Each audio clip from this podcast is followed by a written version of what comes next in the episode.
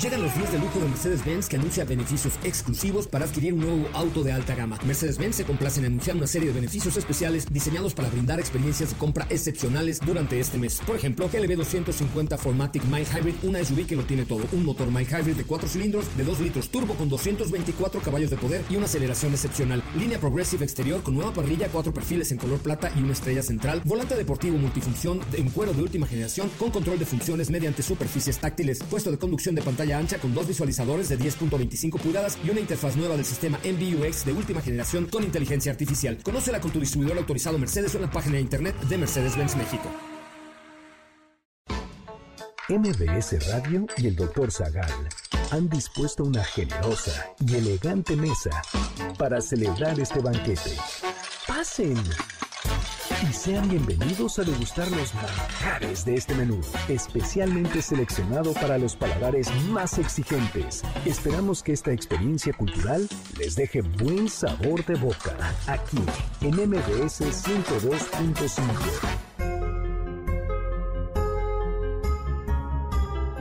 ¿Cómo era la vida de una mujer en la Edad Media? ¿Es cierto que ninguna sabía leer ni escribir? ¿Es verdad que todas eran tenidas por brujas? ¿Alguna vez el cargo de papa fue ocupado por una mujer? ¿Quién fue María de Egipto y por qué se le considera una madre del desierto? ¿Existieron mujeres dramaturgas?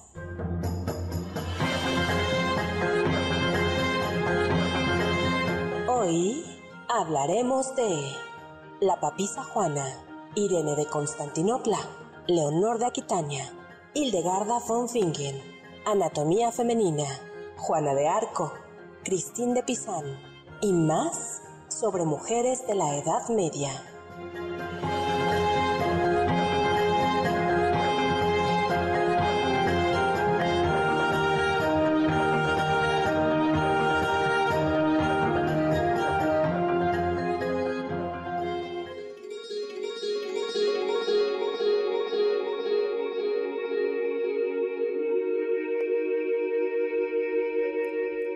Hoy veremos a una mujer estudiar y enseñar en la Universidad de Salamanca.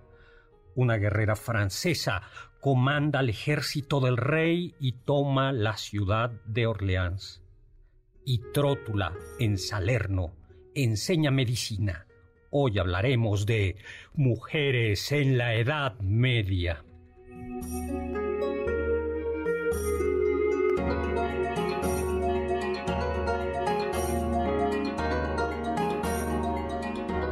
Hola, hola amigos y amigas, ¿qué tal? ¿Cómo están? Yo soy Héctor Zagal y estoy muy contento de estar con ustedes como todos los sábados a las 5 de la tarde en este banquete en el que nos acompaña para hablar de mujeres de la Edad Media, iba a decir la mujer, no de la Edad Media, sino la mujer de la radio, que es Carla Aguilar.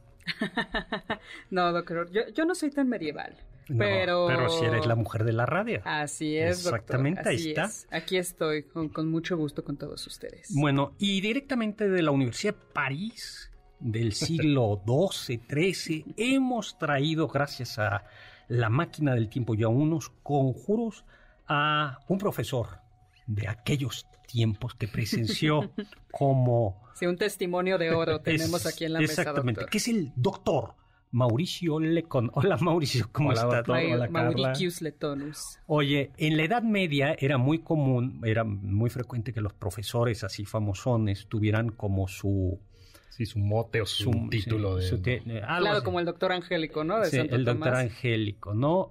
Y la otra vez quedamos que te íbamos a buscar el tuyo, Exacto, ¿no? sigo a la espera de cuál va a ser de mi, cuál, mi, cuál mi nombre en el radio. Sí. Dunce Scotto era el doctor sutil. El doctor ¿no? sutil, así es. Guillermo de Ockham es, era el venerable eh, pasante, el venerabilis inceptor. Porque no... Porque nunca se doctoró. Nunca se doctoró pasante, el venerable pasante. bueno, para que les quede... Por eso hay que hacer la Pero hay que tesis Luego les platico una historia. Bueno. bueno. Ay, sí. La, ay, la contaremos juntos, doctor, algún y día. ya tenemos eh, a Alex Caji que nos está escuchando, Marco Antonio, Ay, muchísimas oficial. gracias, saludos. Bueno, pues cuanto antes vamos a entrar. Pues este es un tema que nos sugeriste, ¿verdad? ¿Verdad? Que salió la otra vez, no Ah, eh, así- hablamos. Así es, Doc. Y eso es porque, sorprendentemente, la lista de mujeres notables en la Edad Media es mucho más larga de lo que podíamos imaginarnos. ¿no? Qué bueno, qué bueno, qué bueno. Y podemos hacer un poco de memoria, ¿no? Ya del programa que hemos hecho sobre mitos de la Edad Media, se vincula un poco con este, ¿no? Donde no, las mujeres no eran unas sumisas, calladas, no todas, ¿no? Ni la Exacto. situación era quizás como nos la pintan en algunas películas, en algunas series. Sí. O sea, vale la pena rascar para darnos cuenta que cuál era realmente la vida de las mujeres y de las mujeres de las que tenemos noticia. Claro, como toda la historia, la, la- la verdad siempre está en los matices, en los grises. Nada es completamente blanco ni completamente oscuro.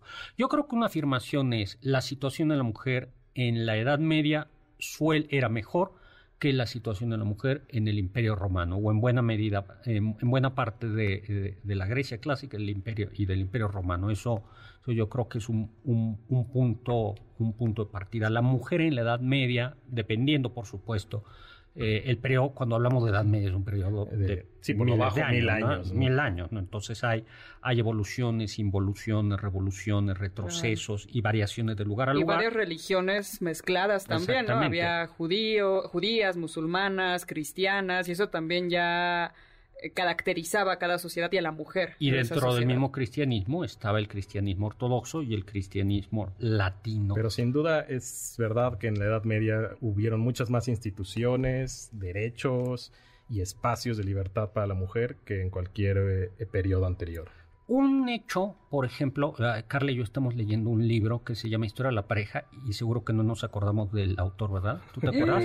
No, no, ni yo, yo- ni yo, ni Carla ni yo. Está buenísimo. Vamos a hacer un programa a partir de ahí. Sí, pero estamos de ese libro. estudiando Estamos estudiándolo. muy, muy bien. Y algo que hacía notar, el autor no es cristiano, ni vagamente cristiano, y sin embargo decía que el matrimonio como institución y el matrimonio indisoluble, contra lo que muchos piensan, eh, le dio a la mujer una ventaja, porque eh, en, otras, eh, en otras tradiciones la mujer podía ser repudiada.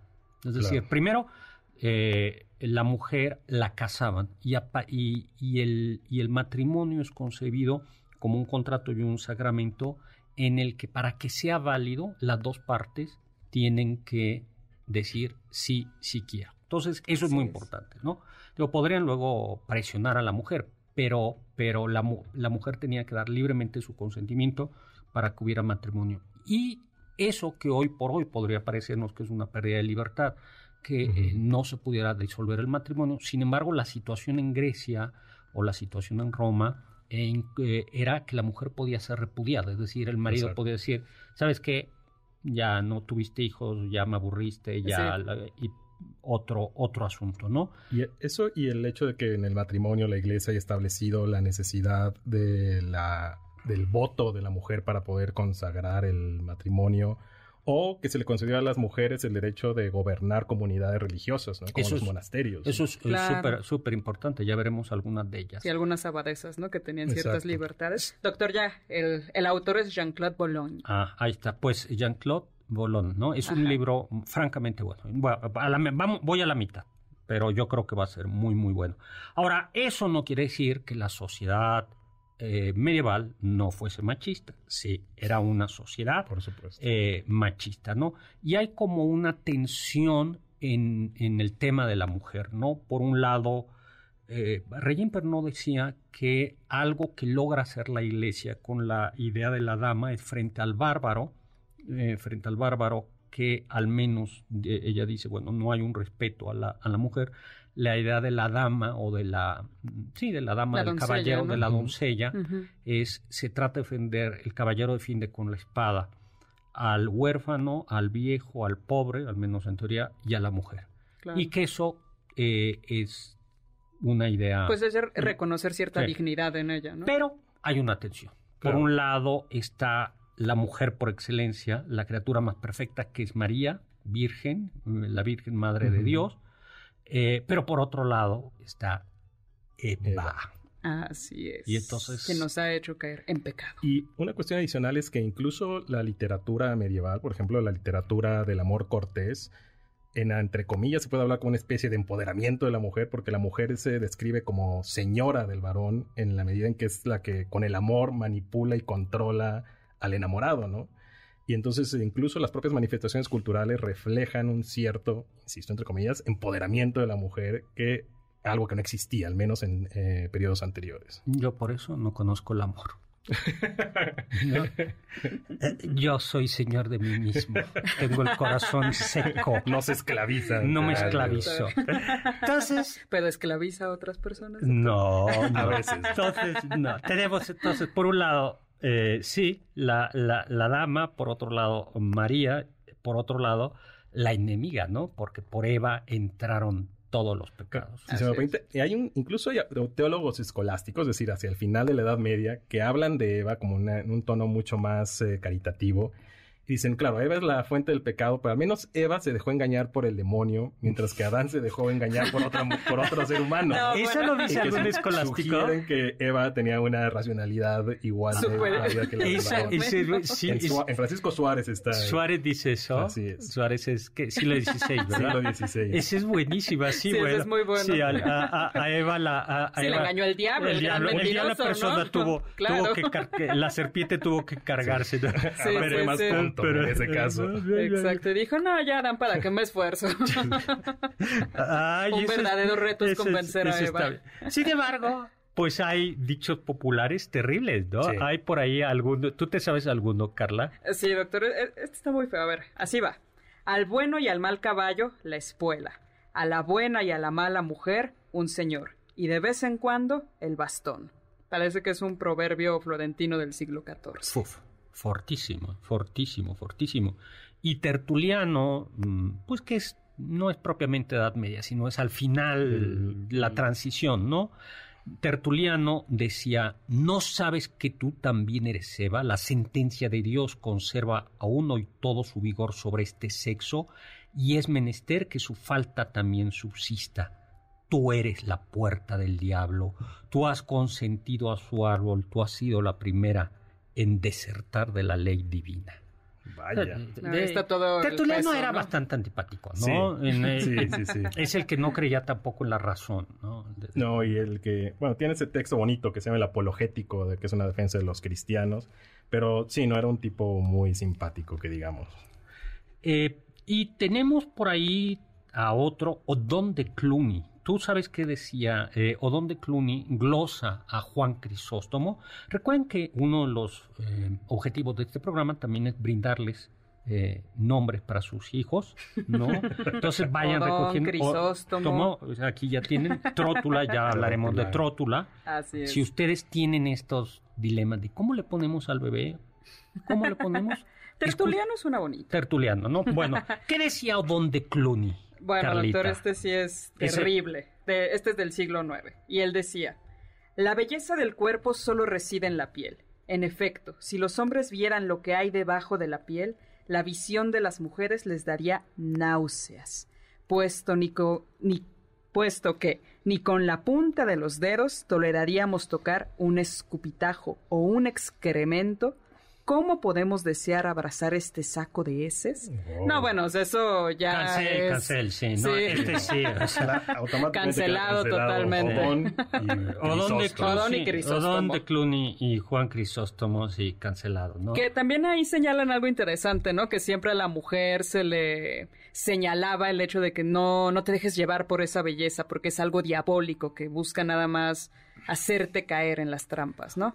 Oye, y antes de seguir, eh, recordar que estamos en vivo 5166105, mi Twitter arroba hsagal, sagal con z, y vamos a regalar un pase doble para el monólogo Imperio, basado en mi novela Imperio, publicada por Planeta, que está en el Castillo Chapultepec, que habla sobre la vida de Maximiliano de Habsburgo. Luego les platico ahí un, un chiste que sobre eso. Y se la vamos a dar a quien nos diga quién fue la primera prometida de Maximiliano de Habsburgo. Ah, muy bien, doctor. Era, sí, era una noble, por supuesto, ¿no? Entonces, que nos la, por teléfono, ¿no? 5166105, que nos diga quién fue la prometida o la, el primer amor así, y que está enterrada, además fue eh, sepultada en Madeira, en la isla de Madeira. Nos tenemos que ir a un corte, 5166105.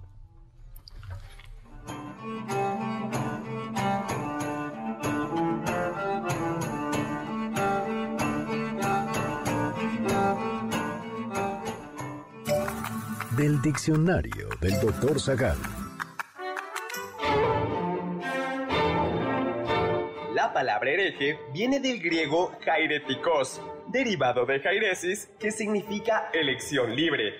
El jairtéticos es aquel que es libre de elegir una cosa sobre otra, por ejemplo, una creencia. En un contexto católico, el hereje es aquel que elige una postura fuera del dogma establecido por la jerarquía eclesiástica. No te pierdas ninguno de nuestros menús y sigue el banquete del Dr. Zagal a través de las redes del 102.5 en Twitter, arroba mbs 102-5. ¿Quieres felicitar al chef por tan exquisito banquete? Llámale al 55 51 66 1025 en MBS 102.5. Estás escuchando el banquete del Dr. Zagal. ¿Tienen algún comentario?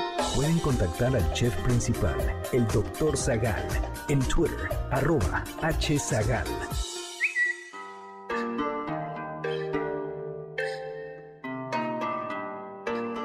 Estamos de regreso. Hola, hola.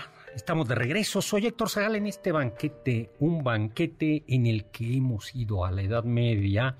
Estamos aquí tomando un poco de vino.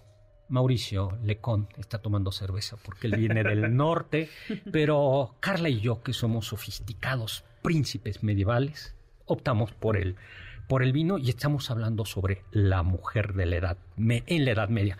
¿Qué les parece? Bueno, a ver, vamos a ver. Es por teléfono lo de la el pase doble. El pase doble, pero juega. Ahora vamos a hacer otra pregunta, vamos a ver otro pase doble y otro ejemplar de mi novela Imperio. El ejemplar lo recogen el día que vayan para el próximo sábado, sábado a las 8 de la noche, hay que llegar siete y media más o menos, se puede subir en automóvil por Gandhi y Reforma. Y este sí va a ser por Twitter a quien nos diga. Mm, ¿Cómo se llamaba la mujer que conoció en Cuernavaca, Maximiliano de Habsburgo? Ah, juega. ¿Cómo se llama esa mujer que conoció en Cuernavaca? A recorrer los amores de Maximiliano. Exactamente. Me, me, me, lo mandan no por mensaje directo, sino... Etiquetado en una respuesta, en una publicación. Exactamente, sí, directamente ahí en, arroba H Sagal, Sagal con Z. Muy bien. Saluditos a Iván Har que dice que muy buen programa. Pues muy, muy padre, ¿no? Pues vamos a hablar ahora de mujeres políticas. Perfecto. Hay una a mí que me cae muy bien. Doctor, eh, Irene, Irene, de Atenas, emperatriz de Constantinopla, que murió en, mil, en, en el 803. Bueno, pues ella llegó por ahí del 768 a Constantinopla, la capital del imperio bizantino. Era una joven ateniense guapa, elegante, Irene, que se casa con el emperador León IV, que eh, bueno, accede al trono en el 775, pero León IV, Leoncito para los, eh, los amigos, se nos murió a los cinco años, ya tenían un niño con el nombre Constantino, típico nombre bizantino, bizantino, Constantino, y, eh, pero pues Irene era la regente la regente porque y gobernó como regente durante 11 años. Hasta que alcanzó la mayoría de edad este Constantino. Pero a mucha gente no le gustó eso de que una mujer fuera y entonces comenzaron a conspirar, a conspirar para que ya no fuera regente. Pues es que además cuando ya Constantino había llegado a la edad, ella pues ya, dijo, ya, no, mira, yo ya, yo ya le sé. Claro, ya le agarré el gusto, espérate, espérate. Y que ser regente era tener todo el poder del rey, no era solo un título provisional. Sí, sí, era mandas, ¿no? Así es. Eh, hubo también un intento de colocar a un hermano del difunto esposo, a un tal Nicéforo, aquí es otro nombre para su hijo, otro Nicéforo. Eh, y bueno, pues en una, bueno, y el hijo Constantino comenzó a conspirar. Así es, varias veces. Varias veces. Clásico. Y entonces le dio primero, sí, Irene de Atenas le dio primero el chanclazo tradicional al niño, deja ya de conspirar. Chamaco, no, espere, primero es chamaco, no, deja de conspirar. Según advertencia nada más. Chanclazo. Y a la tercera le sacó los ojos. Para que aprendiera. para que... No, pues, si la tercera es la fueron vencida. tres strikes. Sí, ¿no? sí, para...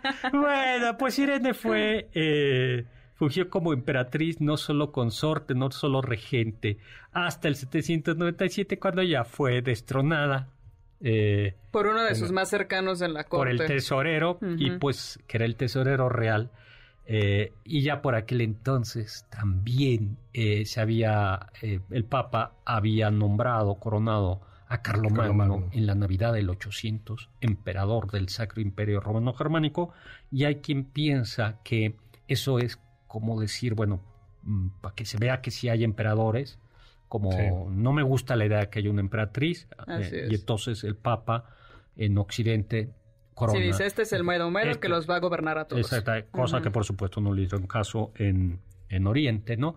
Pues esta es una mujer fuerte.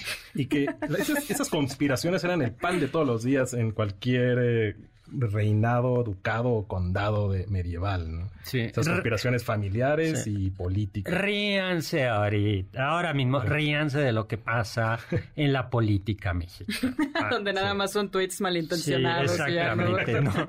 Eh, por fortuna yo creo que hemos evolucionado y no se sacan los ojos así. Así no. Bueno, a ver, tu mujer.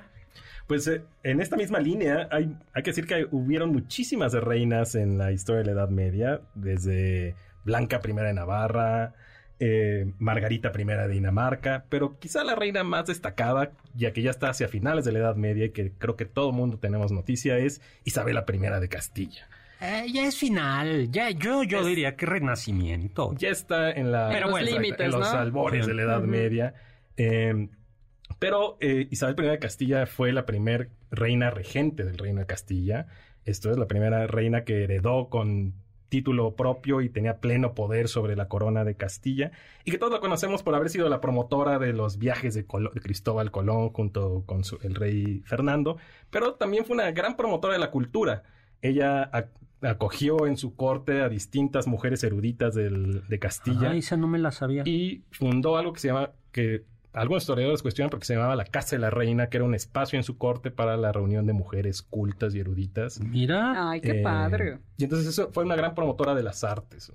Bueno, entre su corte, después ya hablaremos de ella, estaba también Beatriz Galindo, la latina, quien fue tutora de Juana, eh, la sucesora de Isabel. bueno, cuando se casa con Fernando de Aragón, que era un tipejo de lo peor, eh, el, ¿cómo se llama? El motu de ambos es eh, monta tanto, tanto monta Isabel como Fernando. Así es, es. Que es como decir, a Decir, ver, son iguales, ¿no? somos En iguales. dignidad, en poder, Sí, en todo. exactamente. Y que la historia de Isabel es una férrea defensa de la corona de Castilla para que nunca se fusionara con la corona de Aragón. Aunque al final, bueno, Aunque al final se murió y... y- y- y- Fue la conspiración con la hija Juana, que la acusaron de loca, y Fernando tomó como el rey eh, consorte el título de Castilla Sí. y unió las dos. No por, no por caso, no es casualidad que Maquiavelo ponga como ejemplo Exacto. de príncipe siniestro a, A Fernando, el Fernando. Católico. Lo que sí es que a mí hay algo que no me cae bien de Isabel de Castilla, es que expulsó a los judíos. Es verdad. Eso es cierto. Es verdad. Sí. ¿Tu mujer? Pues la emperatriz Matilde, doctor, que Ah. habría sido la primera reina de Inglaterra, pero no, no le permitieron llegar al trono. Ella era hija de Enrique I, rey de Inglaterra, era la primera en la sucesión al trono, pero pues como era mujer, él esperaba siempre tener un varón, contrajo nuevas nupcias en ese intento y no lo consiguió. ¿Cómo Ella- de cuándo andamos hablando más o menos? Matilde nació en el 1102 y murió en el 1167, doctor. El siglo XII estamos hablando. Eh, Matilde se había casado a los 12 años, me parece, con Enrique V del Sacro Imperio Romano y vivía bastante bien, pero siempre extrañaba Inglaterra. Cuando murió su padre, no tenía un heredero varón, pues ella dijo, este es mi momento para retomar lo que es mío. Pero uno de sus primos usurpó el trono sin embargo, ella estuvo peleando con él, fueron unos años de guerra civil entre los primos, y si bien llegó el momento en el cual estaba un paso de su coronación, al final hubo muchas voces críticas que dijeron como que no nos gusta mucho que haya una mujer en la corona, y además ella le gustaba mucho pues mostrarme eh, sus amantes, o sea que tenía varias relaciones públicas y a la gente no le gustaba mucho. O sea, iba con los galanes por ahí. Iba con los galanes de la mano en la calle, no los escondía sin ninguna vergüenza y pues a nadie le gustaba eso y dijeron, pues siempre no. Entonces se quedó un pasito de la coronación y al final fue su hijo quien se quedó con el trono. Una, mujer enérgica. En Inglaterra hubo otra reina anterior a, a Matilda que era Elfrida que, o el Frida, que fue, me parece, de las primeras reinas coronadas, y que era una villana tipo Catalina Krill, así de, que se fue coronada, me parece que hacia finales de los 900, y conspiró contra su esposo, el rey, para su asesinato y luego conspiró contra su hijastro porque no porque tomó la lo sucedió al rey en lugar de su hijo natural y después atormentada por la culpa se hizo monja. Ay, qué bonito final. El arrepentimiento siempre Qué bonito, así como de telecomedia. No, aunque en una buena telecomedia, la mala mala nunca muere, ¿no? Sí. La, mala mala. Sí, tiene una muerte desastrosa. Leonor de Aquitania, ya platicamos algo de Leonor de Aquitania. ¿no? Hemos platicado algo de Leonor en las cruzadas. nos la saltamos y hablamos de Isabel de Francia. O, bueno, Isabel eh, de Francia, bueno, estaba casada eh, era una princesa francesa casada con Eduardo II de Inglaterra, ¿no? Ella es una mujer de finales del siglo XIII, ¿no? Nació en 1295.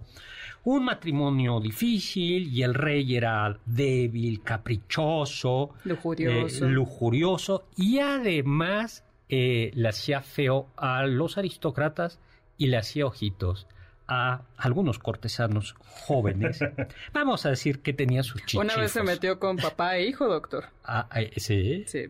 Pues, pues sí, entonces Eduardo II tenía por ahí sus... Sus, favoritos. Sus favoritos. trapitos. Sus trapitos. No, eh, pues sí, al sol, porque salía con ellos. sí, sus chichifillos, vamos a decirlo así, ¿no?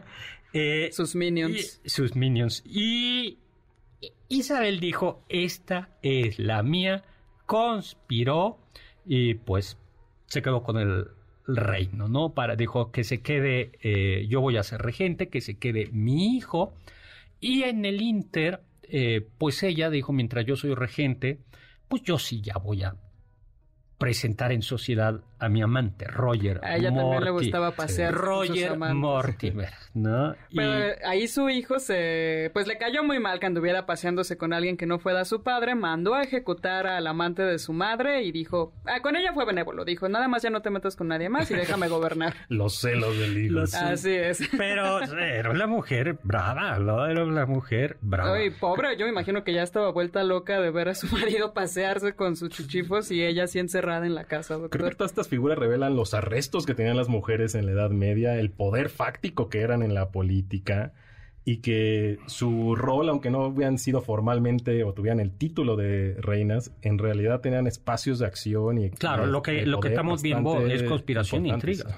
Bueno, pues eh, tenemos que irnos ya prácticamente un corte. Ya tenemos ganador del segundo pase de Imperio, que también lleva una novela Imperio, yo se la doy allá, y es Ramón PG. En efecto, es Concepción Sedano, el amor que tuvo Maximiliano en Cuernavaca, ¿no? Doctor, y ya tenemos también ganador del primer pase doble que regalamos. Felicidades a Ricardo Cruz Jiménez. Felicidades, Ricardo. Bueno, pues entonces, Ramón, ya te sigo, mándame mensaje directo. Eh, ya también, bueno, Mario Castillo, que nos está escuchando. Mario, un saludo y te manda saludos. Luego, Mario San Martín, también gracias por participar. Y saludos, ya saludos. nos tenemos que ir a un corte y vamos a hablar ahora de mujeres en la cultura. Ese será el siguiente tema.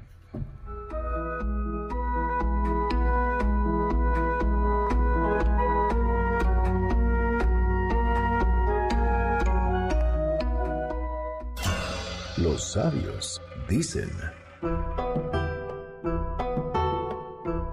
No podemos vivir en un mundo que no es nuestro, en un mundo que es interpretado por otros. Un mundo interpretado no es un hogar. Hildegard von Bingen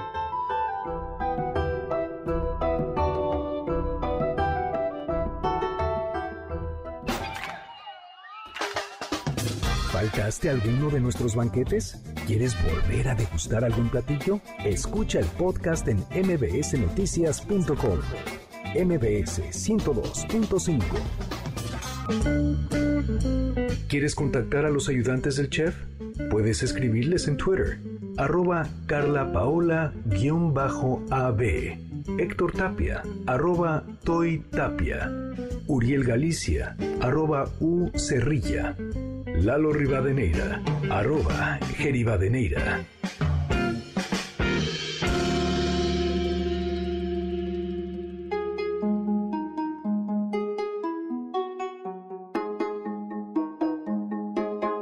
Pues bueno, bueno, pues estamos ya de regreso hablando sobre mujeres de la Edad Media y lo que ahora nos toca hablar es mujeres en la cultura, ¿no? En la cultura. Vamos a mandar saludos, ¿no? Juan Manuel que nos está escuchando, muy bien, Antonio Álvarez. Hipatia de Alejandría es una mujer que aportó a la cultura, por supuesto. Claro. Ahora, Hipatia es todavía Mundo antigüedad, antiguo. mundo Ujú. antiguo. Hipatia de Alejandría, donde hay que decir que el patriarca de Alejandría no sale nada bien parado, ¿no?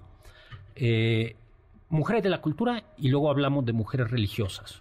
¿No? Perfecto, doctor. Bueno, ¿con quién comenzamos? Pues yo a mí me gustaría platicarles un poco de las mujeres en la universidad, o A menos de ver. los casos mejor documentados.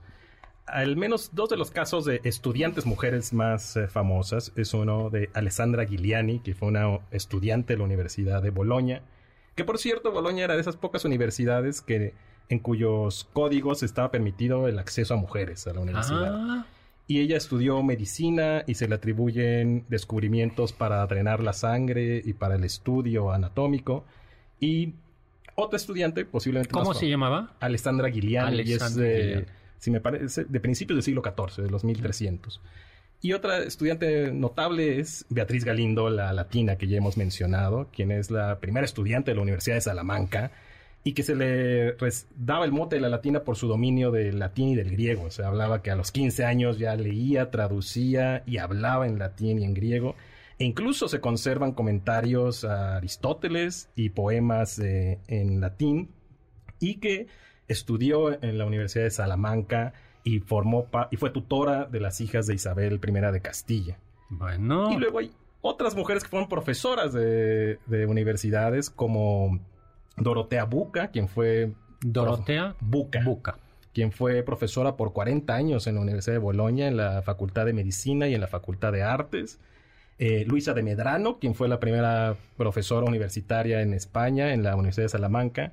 Y alguien que quizás sea un poquito más conocida, que es Francisca de Nebrija, hija del poeta Antonio Nebrija, quien fue la primera profesora de la Universidad de Alcalá, quien tomó la cátedra de retórica, si no mal recuerdo, en la Facultad de Artes. Mira, esa. París, eh, pero París eran mala onda, ¿no? En Sí. París, en París la mujer no podía entrar a la universidad. Sí, no, conozco ningún caso de una Sí. mujer profesora en París. Sí.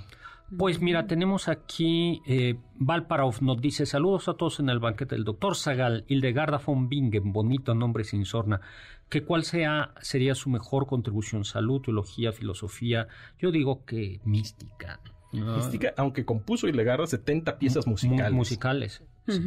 A ver si, sí, de Hildegarda von, von Bingen. Se pueden escuchar en Spotify y otras eh, plataformas este, la música de Ilegarda, al menos recompuesta. ¿no? Oye, Ay, qué padre, hay que buscarla. doctor. Sí, la, la, la buscamos. Ahora, sí, poco a poco las, hay universidades que van cerrando o que nacen ce- cerrando el espacio a las mujeres. ¿no? Que el, el- el caso clásico Claro. es, es, es París, ¿no? Y lamentablemente la universidad, la Real Universidad Pontificia de México ¿También? tampoco- tam- tam- sí, no También podía. impedía que estudiaran las Sí, mujeres. de hecho, Sor Juana, cuando se entera que hay universidad, le dice a su mamá, quiero estudiar, y le dice... Pero las mujeres no, no pueden, pueden. entrar a la universidad. Y entonces Sor Juana chiquita dice, pues me aprieto los pechos o me los escondo. Una, es, es como tiernísima. Sí, esa- eso está escrito Te- en la respuesta a Sor Filotea. Sí, ¿Cómo tierni- lo cuenta? tiernísima y durísima. Ahora bien, el hecho de que no hubiera mujeres en la universidad no significa que fueran completamente analfabetas. Eso es muy importante. sino que había un... O sea, es difícil cuantificar y documentar en la educación informal, ¿no? Pero algunos historiadores estiman que hacia finales de la Edad Media el índice de alfabetización, es decir, al menos de, de personas que podían leer, era mayor en mujeres que en varones. Y así, eh, por ejemplo, en el arte lo revela, por no, ejemplo... no, los varones iban a jugar fútbol. Y las mujeres estaban encargadas de enseñar a los hijos No, no había fútbol en la Edad las Media. oraciones y con manuales de plegarias. Quizá usted le enseñaron así a leer Doc, con el libro de las horas. y así enseñaban a leer en, la Edad Media. Eh, y, por ejemplo, hay imágenes muy bonitas de, de, la Virgen María con el niño Jesús y la Virgen María sosteniendo un libro, o de Santa Santa Ana, la madre de María, con, con María, lo mismo, retratos del siglo XIV, XV. Sí, mi abuelita me enseñaba cosas de la Biblia con dibujitos y, y letras. En el método más tradicional de la Tradicional, en efecto. Por eso aprendí a leer. en latín también, como la latina. Oye, tenemos otra... a ver, tu mujer... Eh, pues ya que estamos hablando de mujeres en las universidades, educadas, mencionábamos también a Trótula de Salerno, ¿no? Ese es otro nombre. Esa me cae muy bien por el nombre y me cae muy bien por, por lo que era Trótula Salerno. Así es. A ella se le atribuyen, me parece que tres grandes obras que hablan sobre ginecología, obstetricia, pero parece que solamente se tiene registro fidedigno de que escribió el segundo tomo de, de estos tres, donde habla sobre algunos tratamientos y curaciones específicamente para mujeres. Sí. es del siglo XIII, me parece. Sí, Trótula, no, es, es un poco eh, antes, ¿no? 12 o 13, vamos a confirmarlo. hacia, es hacia 1050, Trótula de Salerno. Y que habla sobre anatomía femenina, sobre medicina específicamente, y higiene femenina, y también incluso sobre métodos anticonceptivos eh, para la mujer. Ay, esa no me la sabía. Y no en cualquier lugar, porque la escuela de Salerno era una escuela de medicina, pero no solo eso, era como un sistema hospitalario era un, sistema hospitalario. Sin embargo, en el siglo XIII se prohíbe, a partir, eh, eh, se prohíbe la que las, que las mujeres, al menos en París, practiquen la medicina. Practiquen la medicina. Y eso es un trancazo. Hay este autor, Ignacio Saranyana, él, lo, su tesis es que la, situación de la mujer va mejorando aceleradamente en el siglo II. Eh, en el siglo II es el mejor momento porque hay mujeres que, en la política mandan mucho, hay mujeres que hacen ciencia, filosofía, y hay mujeres religiosas que mandan, ¿no? Y que llegan a tener cargos eh, casi de obispo, ¿no? Eh, y en el siglo XIII llega el derecho romano, de, se redescubre, y llega Aristóteles. Y entonces le dan el traste a todo el avance que se había todo. Y es cuando dice, cuando comienza un, repliegue, porque además en el siglo XII hay una serie de pasajes, em, bueno, no en el siglo XII, sino punto. Hay eh, en la Biblia algunos pasajes que, pues sí, que pueden ser leídos, que donde la mujer no sale muy bien parada. Claro. el, Génesis es uno de ellos. Sí, y, San Pablo también, ¿no? Y en el siglo XII comienzan a darle vuelta, a hacer, a hacer, por ejemplo, hay un autor hay un pasaje de la, tú me, corregirán, donde Pablo dice algo que es brutal de bruto, ¿no? Que dice, el hombre es resplandor de la gloria de Dios, el varón, y la mujer es resplandor de la gloria del varón. Con lo cual, bien, ¿no? Y, eh, que eh, eh, sirvió para justificar la sumisión del, de la mujer al varón. Pero hay teólogos que comienzan a decir no, dice, porque en realidad todo ser humano es varón y mujer.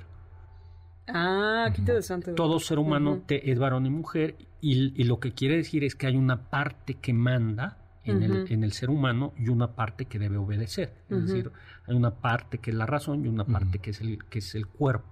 Entonces, lo que San Pablo dice, esto no lo está diciendo la mujer, sino lo que está diciendo es en todo ser humano tiene que, todo ser humano tiene... O sea, no es una dicotomía externa, sino interna de cada persona. Sí, y por tanto, en todo ser humano lo que tiene que hacer es obedecer su parte racional. Seas varón o seas mujer. Eh, Que es, de, sigue teniendo un tinte machista. Pero ya es una manera de salirse por la Bueno, salirse un poco, de, neutralizar el De neutralizar el pasaje. Por supuesto. Pero pues eh, va en el siglo XIII Doctor, ¿y por qué, ya que hablamos de que las mujeres pueden ir subiendo en, los cargos clericales, ¿por qué nunca llegan a ser papisas?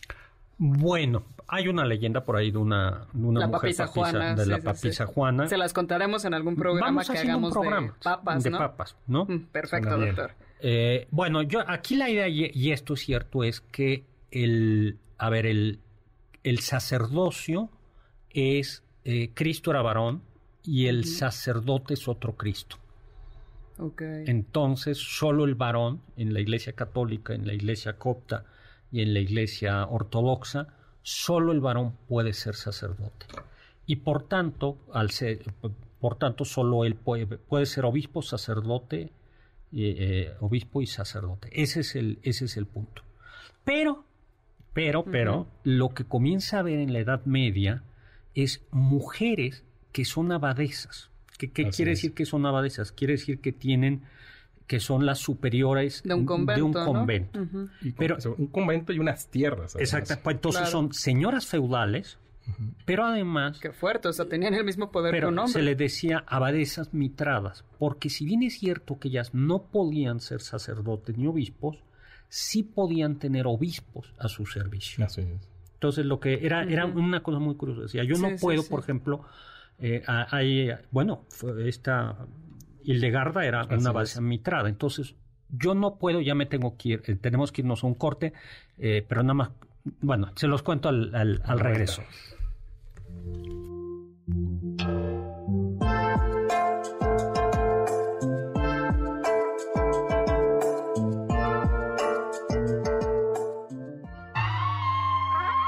Escuché que... En el siglo 3 y 4 existió una mujer conocida como María de Egipto. La historia nos dice que Sosismas de Palestina la conoció en el desierto. María tenía el pelo largo y blanco y parecía que flotaba mientras rezaba. María le contó que había llevado una vida disoluta durante mucho tiempo, lo que impidió la entrada a la iglesia del Santo Sepulcro en Jerusalén. Después de enfrentarse a una fuerza invisible que le impedía el paso y tener una visión de la Virgen María, rezó y prometió alejarse del mundo. Solo así pudo entrar a la iglesia. Estuvo 47 años viviendo en el desierto a base de solo tres hogazas de pan y hierbas que recogía por ahí. Anécdotas, datos curiosos y uno que otro chisme de la historia y la cultura. Sigue el banquete del Dr. Zagal a través de las redes del 102.5 en Instagram, arroba mbs 102.5.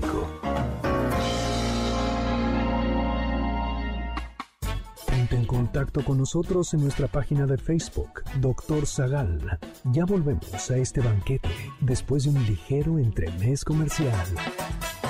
¿Listos para el siguiente platillo? Quédate con nosotros. Aún hay mucho por picar y la promesa sabrosa, el postre. Hay quien dice que... Dicen que después de que la papisa Juana engañara a todos los cardenales convenciéndolos de que era varón, la iglesia decidió tomar cartas en el asunto para impedir que una mujer volviera a ocupar el cargo de papa se decidió que un eclesiástico inspeccionara los genitales de los próximos pontífices. Estos se sentarían en una silla perforada que permitiera a un clérigo tentar la entrepierna del candidato. Si era varón, la inspección terminaba con la sentencia duos abet et bene pendentes, que significa tiene dos y cuelgan bien. La silla con el agujero es llamada sedia estercoraria y en realidad era el asiento del Papa cuando se ponía a ver memes o desahogar el vientre.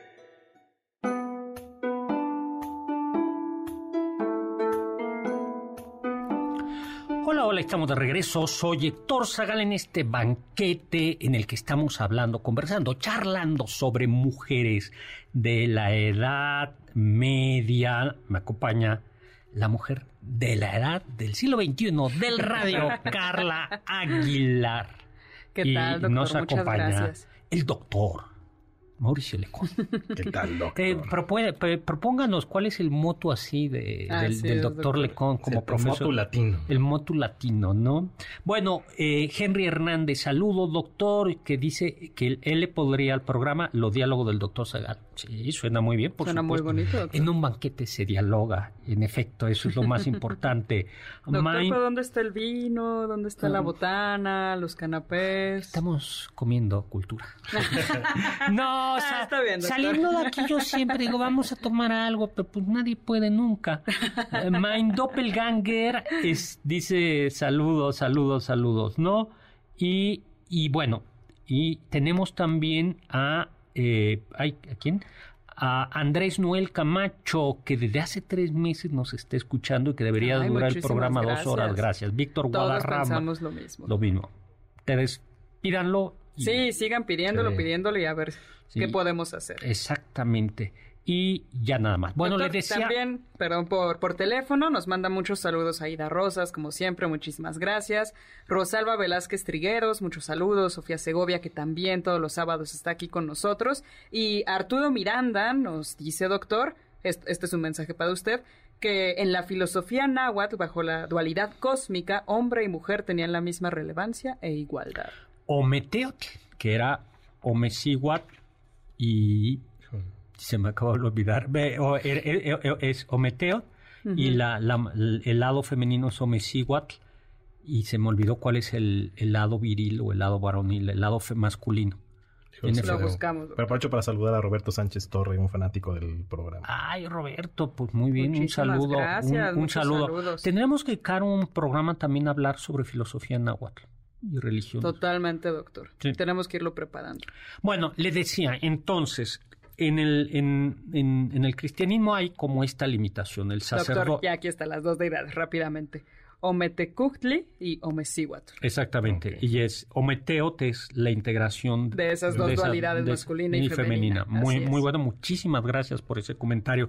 Bueno, entonces, el tema es, la mujer no tiene acceso al sacerdocio y por tanto no puede ser obispa, ¿no? Pero entonces los, los medievales lo que le dieron la vuelta es muy bien.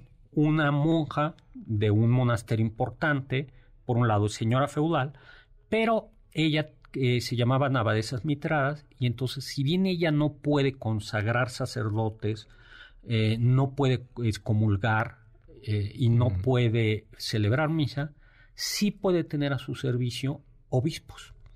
Entonces, Muy bien. yo tengo un obispo y le digo, oye obispo, me ordena sacerdote a esta persona y me excomulgas por favor a esta... simplemente a sí. través de alguien que sí tiene esa potestad, yo mando a Claro, las cosas. es, es eso, eso... Es curioso, ¿no? Era, y era un empoderamiento extraordinario. Pero también eso poco a poco lo fueron perdiendo. Eh, eh, en el siglo XIII comenzó el, el desar- el desastre y las abadesas mitradas fueron perdiendo eh, poder. Poder. poder. Mujeres de la cultura Rosby de Handersheim. Allá por el año 1000 murió. Dramaturga, una mujer dramaturga en Occidente, poetisa alemana, historiadora alemana. Probablemente fue hija de una familia noble sajona, educada en Gandersheim, eh, un conjunto religioso eh, en la montaña de Harz, donde operaba una escuela para mujeres con un hospital y una vastísima biblioteca. Y las monjas de esta abadía se regían por la regla de San Benito, que si bien eh, obligaba a la castidad y a la obediencia, no obligaba a la pobreza. Y por tanto podían la, la- Conservar sus propiedades, Sus ¿no? propiedades. Toda su riqueza. Y así podían tener, pues, esclavos, ¿no, doctor? Y comprar varias Siervos, cosas ¿no? que necesitan. Sí, siervos, ¿no? Rothwitz eh, era culta, conocedora de muchas obras cristianas, paganas, literarias, sabía música, aritmética, geometría, lo, bueno, dominaba lo que era el currículum básico, que eran las artes, ¿no? que era el trivium, retórica, gramática y dialéctica, que sería algo como lógico, y el quadrivium, que es aritmética, geometría, música y astronomía. Así es, ¿no? doctor. Eh, bueno, pues ella era eh, verdaderamente una mujer extraordinaria. Eh, escribió sobre y, y- y habla en sus obras de teatro de todo. Ermitaños, prostitu- prostitutas, damiselas virtuosas, conversión de los paganos, ¿no? Eh, bueno, una y además es eh, tenía sentido del humor y era sarcástica, ¿no? Y abundaban las mujeres en las letras, ¿no? En la Edad Media, no solo... eh, bueno, estaban todas las, todo este grupo de, ah, de mujeres místicas como Hildegarda, Catalina de Siena, Marjorie Kempe, pero también posiblemente la escritora más notable de la Edad Media es Christine de Pizan, quien suele ser llamada de manera impopular como la primera mujer- escritora profesional, porque tras el fallecimiento de su esposo, quien era una perso- personaje importante en la corte del reino franco, Eh, ella entra en viudez y no la dejan heredar los bienes de su esposo. Y entonces, para, como un medio para subsistir, se dedica a escribir biografías de príncipes, de nobles, un texto sobre Juana de Arco, texto sobre política, sobre filosofía. Y posiblemente el texto más bonito que ella tiene es el que se llama La ciudad, de las Damas, que es básicamente una apología sobre las mujeres en el que ella se pregunta en un tono dramático por qué los, los varones han tenido opiniones tan negativas acerca de las mujeres y dialogando de manera dramática con tres damas, em, empiezan a enumerar a todas las mujeres notables y es un texto hermoso. Oye, pues estamos a punto, es la ciudad de las damas de... Cristín de Pisano. De Cristín de Pisano. Se nos está acabando el tiempo, prácticamente ya. Carla. Rápidamente, doctor. Juana de Arco esta gran mística que convenció al ejército francés, bueno, animó al ejército francés a seguir eh, batallando y que además ocupó la primera línea de batalla varias veces hasta que pues cayó en desgracia, ya no le hacían mucho caso en cuestión de cómo iba a atacar el ejército. Y pues al final fue atrapada por los ingleses, le dijeron te puedes salvar de la hoguera si firmas que eres un hereje en un momento de, debilidad dice, lo firma, afirma que es un hereje, sin embargo al día siguiente se retracta y muere en la hoguera, doctor. Se dice que la quemaron dos veces para que no quedara nada de sus restos. Qué horror, ah, qué horror. Qué horror. Y luego fue canonizada por la iglesia. Como Marta. Bueno, nos tenemos que ir ya. Filiberto Sánchez, un saludo, nos pide que hablemos en algún momento sobre el origen de la familia, la propiedad privada y el Estado de Federico Engels. Ya lo haremos. Por supuesto. Bueno, pues muchísimas, muchísimas gracias a todos ustedes. Muchísimas gracias a Carla Aguilar, a nuestro invitado de honor, el doctor Mauricio Lecón. En cápsulas a Carmen Cruz Larios y Héctor Tapia. Controles, muchísimas gracias a Víctor Luna. Producción, muchas gracias Juan Carlos Castillo, Carla Aguilar.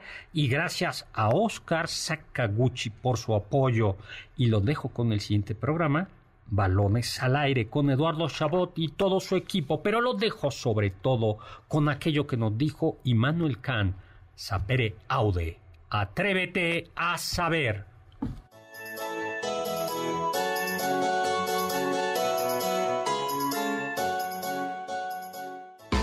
Confiamos que este banquete ha sido un deleite gourmet y cultural. Gracias por escucharnos y nos esperamos el próximo sábado con una deliciosa receta que seguro será de su agrado. MBS 52.5